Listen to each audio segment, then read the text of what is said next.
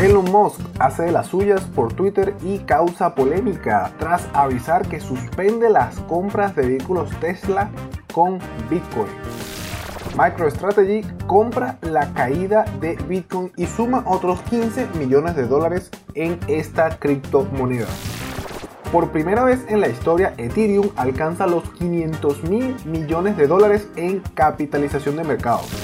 Cardano alcanza su valor más alto en los últimos tiempos. Binance se mete en problemas con los Estados Unidos y comienza la investigación de este famoso exchange. La bolsa de valores americana cae a principios de semana y logra una pequeña recuperación este jueves y viernes, pero aún cierra la semana en negativo. Los precios al consumidor se disparan al 4.2%. ¿Qué sucede? La inflación comienza a dispararse. Todo esto y más en una nueva sesión de Al cierre con Bitfinanzas.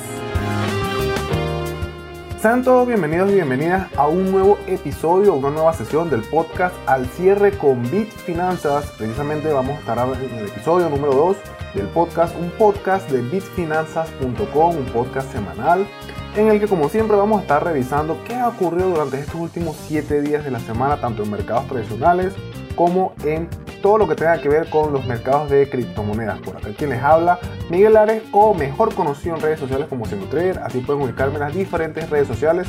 Y precisamente esta semana vamos a estar revisando qué pasó en el mercado de las criptomonedas, porque de repente a mitad de semana hubo una caída bastante fuerte con respecto a lo que es Bitcoin, por qué sale Elon Musk diciendo este tipo de comentarios por Twitter, qué ocurrió con toda la avalancha de personas que ahora están en contra de este gran empresario, CEO de Tesla y demás otras compañías. Y aparte, qué ha ocurrido con los mercados tradicionales. Aún seguimos teniendo una semana de earnings de muchas empresas. ¿Cómo ha afectado esto en el mercado? ¿Qué ha ocurrido? Parece que la inflación se está disparando en los Estados Unidos. Y también tenemos inversiones como el caso de Goldman Sachs que advierte que los impuestos que quiere ir aumentando Biden poco a poco van o pueden afectar de forma muy directa lo que son las PAN. Vamos a ver qué está ocurriendo en esta nueva sesión de Al cierre con Bitfinanzas.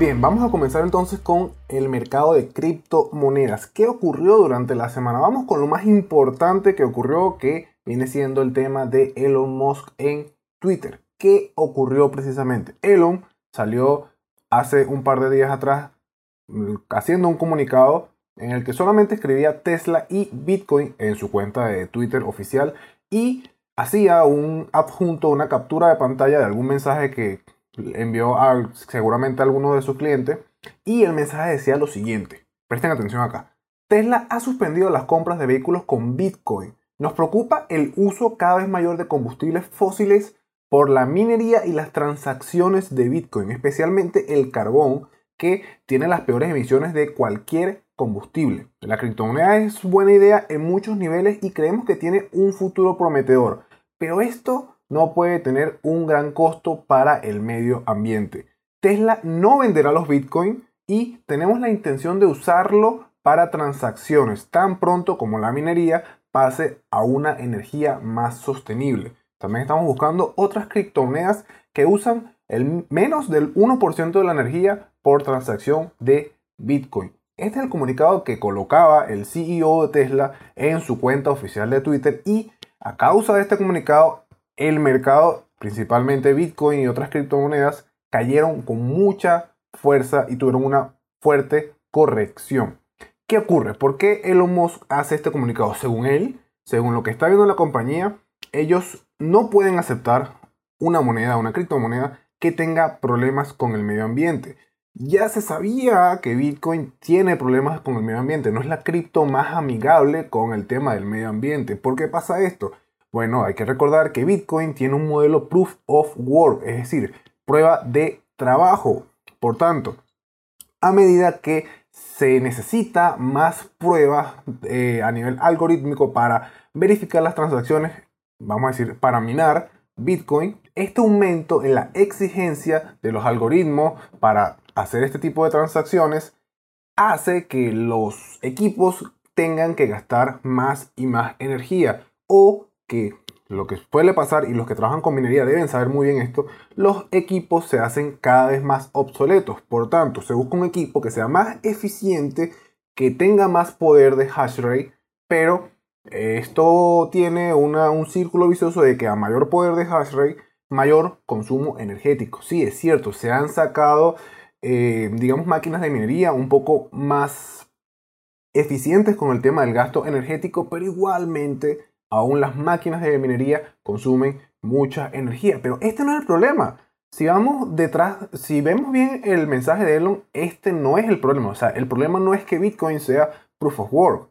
El problema es cómo se produce esa energía que utiliza Bitcoin para poder funcionar bajo su, método de proof of work. Y es que la energía a nivel mundial no es 100% limpia. Sí, es cierto, podemos consumir, podemos generar energía a través de paneles solares, a través de turbinas eólicas, muchos métodos podemos tener e incluso actualmente van a haber muchos más de los que habían quizás hace 20 años, hace 10 años cuando nace Bitcoin, pero aún dependemos mucho de lo que son los combustibles fósiles, de la quema de combustibles fósiles para poder dar abasto a toda la demanda de energía mundial. Entonces este es el principal problema, que mientras la demanda mundial no se sustente, la demanda mundial de energía no se sustente con un método de energía más sostenible, más ecológico, más amigable con el medio ambiente, según el punto de vista de Elon y seguramente de la misma empresa de Tesla, ellos no pueden aceptar un método que gaste tanta energía si aún seguimos usando combustibles fósiles para generar dicha energía. Eso es algo que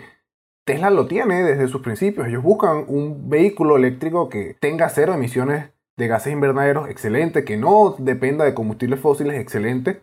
Pero aquí viene el dilema. Y aquí viene el problema y el por qué muchos clientes y muchas personas están eh, criticando a Elon y a la misma empresa Tesla. ¿Por qué ellos entonces aceptaron pagos en Bitcoin? ¿Por qué de repente una empresa tan grande que tiene tanta capitalización, que ha crecido tanto, tan rápido y con un CEO detrás que es muy inteligente, como el caso de Elon, cómo van a aceptar pagos en Bitcoin si ellos ya sabían que Bitcoin funcionaba por un modelo proof of work, que ellos ya sabían en qué consistía la minería de Bitcoin, si ellos ya sabían cómo funcionaba Bitcoin, por qué de repente ellos dicen que sí, aceptamos pagos en Bitcoin y un tiempo después echan todo para atrás y dicen que no pueden aceptar un modelo de pagos de ese tipo, de esa naturaleza. ¿Por qué pasa eso?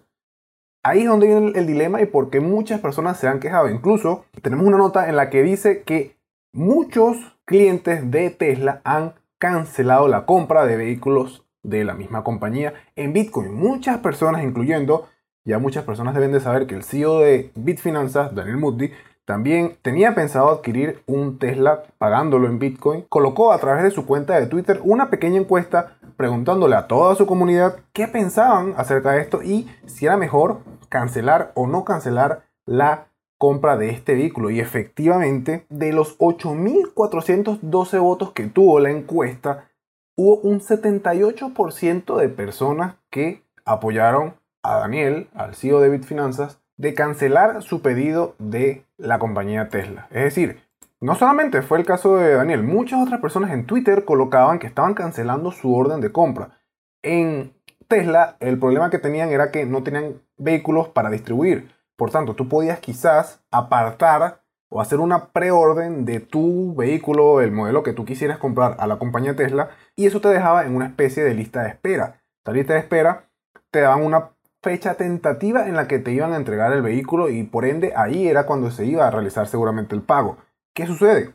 Al Elon decir esto de que ya no iban a aceptar Bitcoin, una gran cantidad de gente decidió optar por cancelar su pedido. Ese tipo de situaciones son las que sucedieron a raíz de este tweet eh, de Elon que seguramente no era nada inofensivo, él sabía lo que iba a ocurrir porque él ya lo ha hecho con monedas como el caso de Dogecoin, ya ha podido mover el mercado y es algo que, mm, digamos que quizás Elon no fue de lo más inteligente que ha hecho, ya sabía que, iba a pasar, o quizás, que es lo que dicen muchas personas, él tenía una intención detrás para hacer esto. Aquí no vamos a tocar ningún tema que tenga que ver con esto.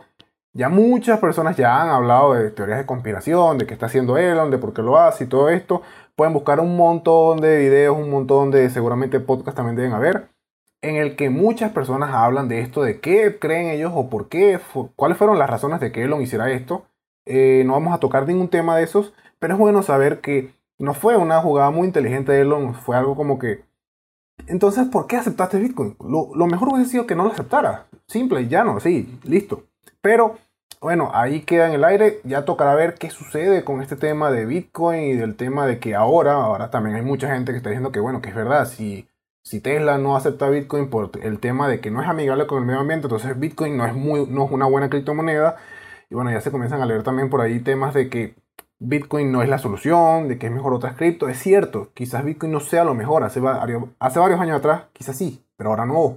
Ahora, con el tema del cambio climático, de, hay que, de que hay que ser amigable con el medio ambiente, el modelo Proof of Work, si no se consigue un método para generar energía limpia y renovable, va a ser muy difícil que el método Proof of Work que tiene Bitcoin, que tienen otras cripto, se mantenga con el tiempo. Esa es la realidad, eso ya muchos lo saben, pero mmm, echarle la culpa a Bitcoin porque ahorita no se puede, es como que Mm, es una jugada un poco extraña de parte de Elon y evidentemente toda la criptocomunidad ya, vamos a decirlo de una manera no tan hiriente, pero ya no respetan tanto a Elon como antes sí. Y bueno, si contamos de que también habla del tema de Doge y todo esto, es como que bueno, ya Elon ha perdido bastante respeto de la comunidad cripto. Así que toca esperar a ver qué ocurre con este tema, toca ver si de repente Elon saca una cripto, si de repente lo quiere buscar otra cripto, el caso de Ethereum, quizás por ejemplo, no sé, a alguna otra cripto buscará eh, ver si la acepta como método de pago. Incluso por ahí lanzó un tweet un poco extraño con el tema de Doge. Vamos a suponer que eh, fue un chiste lo que hizo en, en ese tweet. Pero bueno, toca esperar a ver qué sucede con este tema y qué decide entonces la empresa de Elon, Tesla, de si va a aceptar entonces en algún momento nuevamente pagos con alguna cripto o nuevamente con Bitcoin o qué va a ocurrir. Ahora, por otra parte, cuando sale este tweet de Elon, pasa algo que ya se sabía de que, bueno, el mercado iba a retroceder con fuerza. Y precisamente MicroStrategy, una empresa que ya muchos deben de conocer, todos los que están dentro del mercado cripto deben de conocer muy bien que esta empresa ha venido comprando poco a poco lo que es varias criptos, desde Bitcoin, Ethereum y otras más, compró la caída del mercado precisamente de Bitcoin. Y es que el día de ayer la empresa anunciaba que había adquirido 271 bitcoins por valor de 15 millones de dólares. Eso sacando cuentas y suponiendo que lo que dijeron en el, comunicado es cierto, que lograron un precio promedio de 55.387 dólares por bitcoin adquirido, vendría siendo que seguramente ellos compraron esta caída. Es decir, el precio fue justamente un precio en el que se encontraba Bitcoin cuando cayó, cuando Elon hizo su tweet. De hecho, Bitcoin cayó un poco más, retrocedió cerca de los 47 mil dólares. Pero concuerda que estos Bitcoin hayan sido adquiridos justo cuando el mercado retrocedió por el precio promedio. Esto quiere decir que aunque quizás Tesla, aunque quizás Elon digan eh, que Bitcoin no es el más amigable con el medio ambiente, no es tan ecológico y en fin, todas las excusas que le quieran colocar, empresas como MicroStrategy aún siguen creyendo en la, tecnología, aún siguen creyendo en Bitcoin y aún siguen adquiriendo y comprando más Bitcoin. No solamente quizás estén comprando Bitcoin, seguramente están comprando otro tipo, otras cripto que también tienen un gran potencial en el futuro. Ya en el episodio anterior habíamos hablado de el desacople de Ethereum con respecto a Bitcoin y seguramente que íbamos a ver nuevos máximos históricos para Ethereum y así fue el caso. Ethereum siguió subiendo, siguió desacoplándose de Ethereum y aún tiene mucha fuerza con respecto a, Bitcoin. De hecho, cuando ocurrió la caída esta semana por el tweet de Elon en Bitcoin, Ethereum casi ni se movió, no pasó nada. Sí, es cierto, después de un rato, casi una hora y media después, dos, dos horas del tweet, Ethereum comenzó a retroceder, sí, eso fue algo, sí, retrocedió algo, pero no fue tanto como lo que cayó Bitcoin. No es solamente por decir que Ethereum fue eh, más fuerte, hubo otras monedas como el caso de ADA que ya vamos a, ver ese punto, pero Bitcoin arrastró otras cripto que no están tan fuertes y no están tan bien posicionadas dentro del mercado. Recordemos que antes Bitcoin retrocedía, caía y todo el mercado cripto retrocedía y caía con mucha fuerza. Bitcoin se movía un 10% y el resto de las altcoins se movía un 20, un 30%. Actualmente el mercado ha madurado un poco más y hay proyectos más maduros con inversores detrás con personas que saben que es el proyecto, que no van a vender una caída, que no, se, que no van a entrar en pánico como sucedía antes.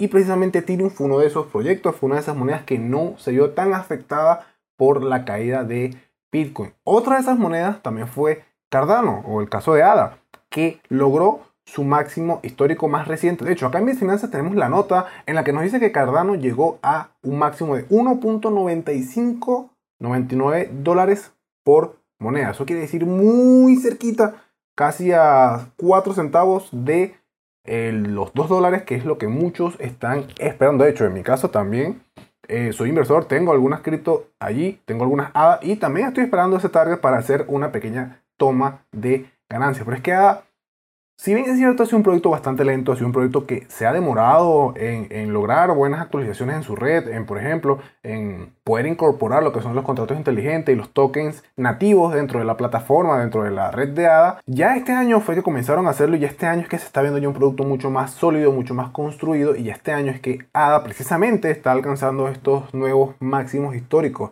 Que ADA es una moneda que tiene detrás a un cofundador de Ethereum y eso ya por ahí ya podemos saber que es, un gran proyecto. De hecho, le llaman la killer de Ethereum, es decir, la que puede matar a Ethereum, pero eh, no creo que eso suceda. Realmente el mercado tiene que tener una gran diversidad de opciones para ofrecer y no creo que ADA destrone a Ethereum y tampoco creo que solamente sobrevive Ethereum. No, ambas seguramente se van a mantener en el futuro y ambas van a tener su mercado, ambas van a tener sus modelos, sus métodos.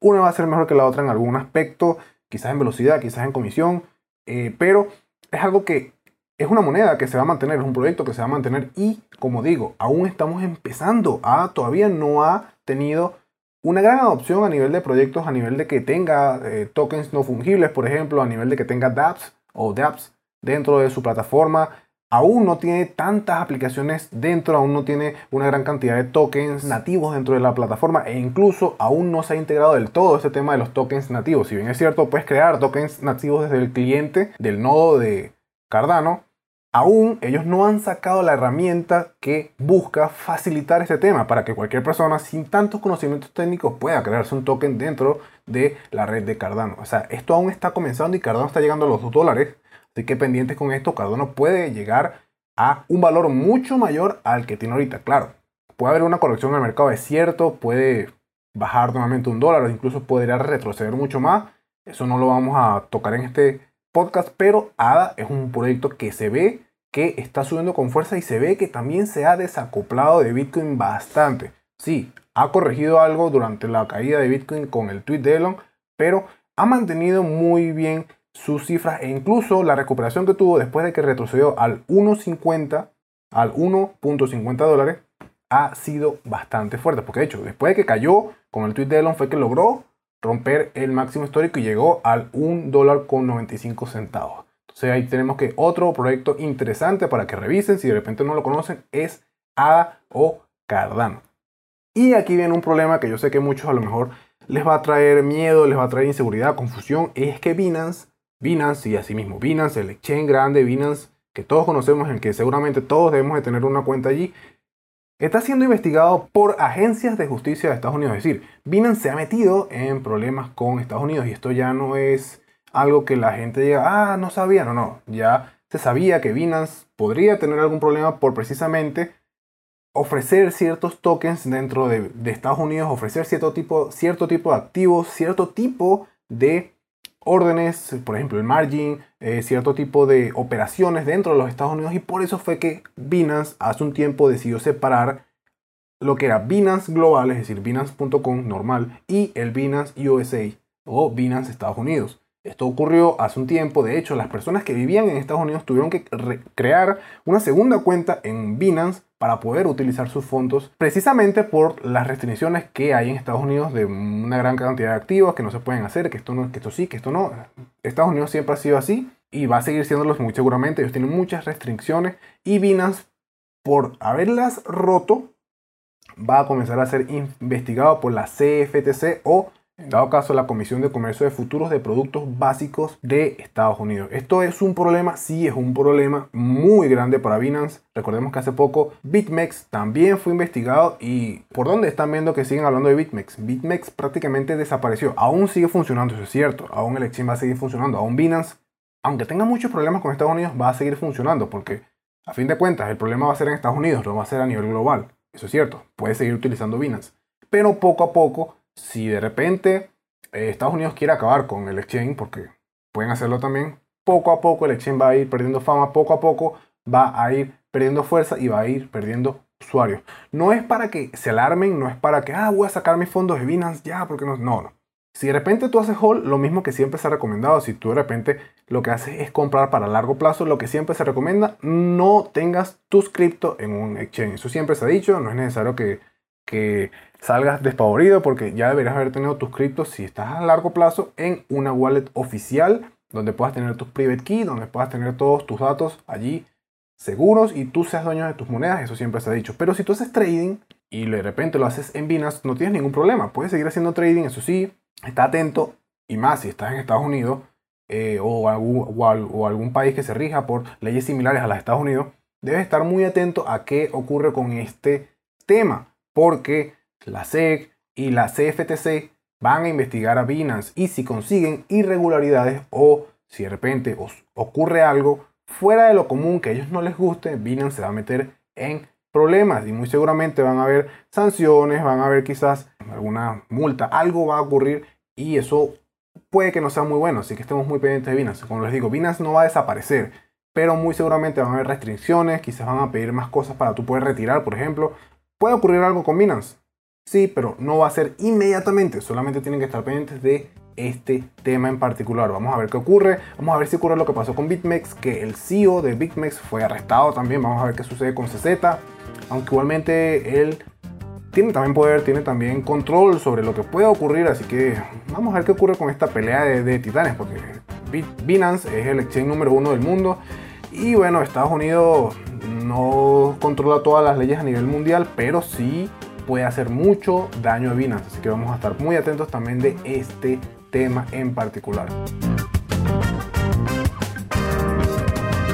Y bueno, ya dejando de lado un poco lo que es el tema cripto, lo que es el tema de Twitter y todo este tipo de cosas que han sucedido esta semana, también en la bolsa de valores, en los principales tres índices de Estados Unidos, ha ocurrido una pequeña caída, digamos, quizás no tan pequeña para los niveles o los porcentajes que maneja la bolsa, los índices americanos, porque es que los tres principales, tanto el Dow Jones como el S&P 500 como el Nasdaq han caído bastante fuerte en todo lo que va de la semana, desde el lunes hasta el mínimo que fue el jueves. Por ejemplo, tenemos para el caso del Nasdaq que cayó durante toda la semana cerca de un 6%, de hecho fue el que más cayó, pero también fue el que la semana pasada recuperó más.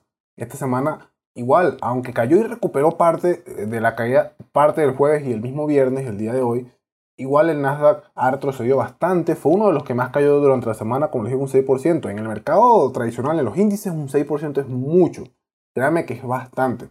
Así que bueno, hemos tenido una semana bastante negativa para el tema de lo que es, el sector tecnológico. También para el S&P tuvimos una caída del 4.92% en la semana, aunque ha cerrado, se ha recuperado un poco más, ha tenido a nivel semanal solamente presentó una caída del 1.54% cerrando el día de hoy viernes, pero si contamos la caída que hubo de lunes a jueves, la caída fue del 4.96%. Y en el caso del Dow Jones tuvimos una caída del lunes a el mínimo del jueves de un 5.11.12% aproximadamente y también ha recuperado algo de esa caída durante parte del jueves y el día de hoy viernes, cerrando la semana con un gap, con una caída del 1.83%. Es decir, a pesar de que tuvieron su caída hasta el jueves, fue parte de jueves y viernes que tuvieron una pequeña recuperación. Esta caída se cree que es por el tema de que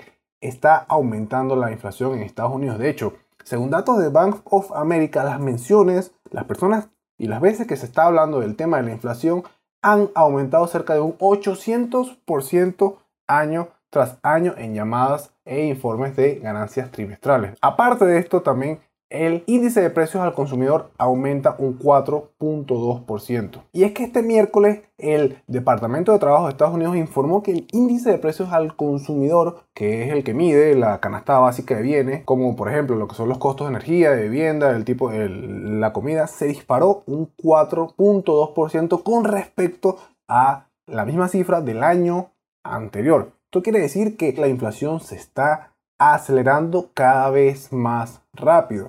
Además, se estimaba que el aumento iba a ser de un 3.6%, lo que indica que el resultado fue mucho peor de las estimaciones que se tenían. Por tanto, esto es un mal indicador y ya nos está diciendo que la inflación puede estar aumentando muy rápidamente. Recordemos que la Fed la semana anterior mencionó que ellos aún ven que sus políticas monetarias se pueden mantener por más tiempo, ya que a pesar de que la inflación esté aumentando, ellos pueden mantener el control de esto y dicen que quieren ver un mercado mucho más fuerte antes de ellos eliminar los estímulos que están aplicando al mercado.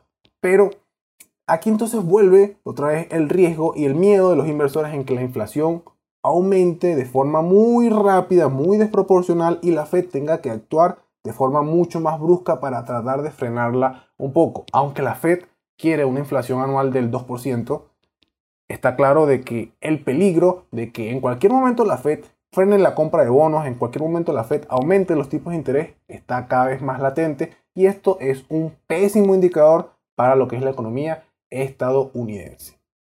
Así que ya saben, vamos a estar viendo muy seguramente muchos titulares, muchas noticias que van a estar hablando de el tema de la inflación y de qué puede hacer la Fed con respecto a este aumento que se ha venido viendo poco a poco y que la Fed aún sigue muy relajada, aún siguen diciendo que esto es algo que ellos veían, que lo pueden controlar, que no hay nada malo, que ellos van a mantener sus políticas igual. Están muy pendientes de esto porque podemos tener un gran problema de inflación y la Fed puede actuar de forma tan brusca que el mercado lo va a sentir. Ahora, por otra parte, también tenemos el tema de Biden, que Biden ha querido aumentar y va a querer aumentar el tema de los impuestos y según Goldman Sachs dice que este aumento que espera Biden hacer para el próximo año puede tener repercusiones en las FANG. Aquí hay que aclarar algo. El término acuñado de FANG, en realidad el primero que se acuñó fue el término que se refería a las acciones de Facebook, Amazon, Apple, Netflix y Google, pero Goldman Sachs se separó un poco de esto y cambió Netflix por Microsoft. Entonces, en este caso, este fan es con M. Por eso sería Facebook, Amazon, Apple, Microsoft y Google. Estas empresas, Goldman Sachs dice que a pesar de que puedan tener muy buenas ganancias trimestre a trimestre, pueden correr el riesgo de estancarse si hay un aumento en los impuestos por parte del gobierno de los Estados Unidos.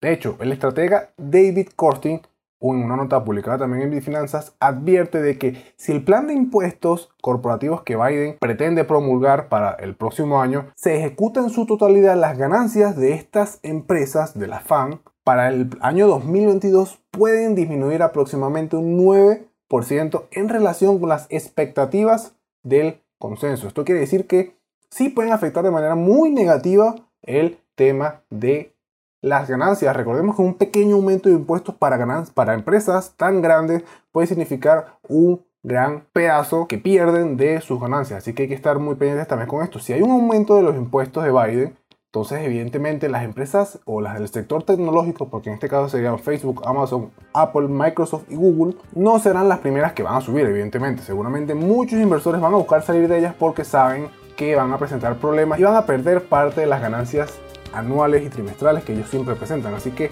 no es del todo descabellado pensar en quizás si tienes alguna inversión por allí en este tipo de empresas ir bajando el riesgo o estar muy pendiente de qué ocurre con el tema de los impuestos en Estados Unidos y cuando Biden presente y si se aprueba de hecho la, la solicitud por parte de Biden, hay que estar entonces también pendiente de cómo se van a afectar estas empresas, principalmente las que dice Goldman Sachs, que son estas cinco que mencionan en el artículo.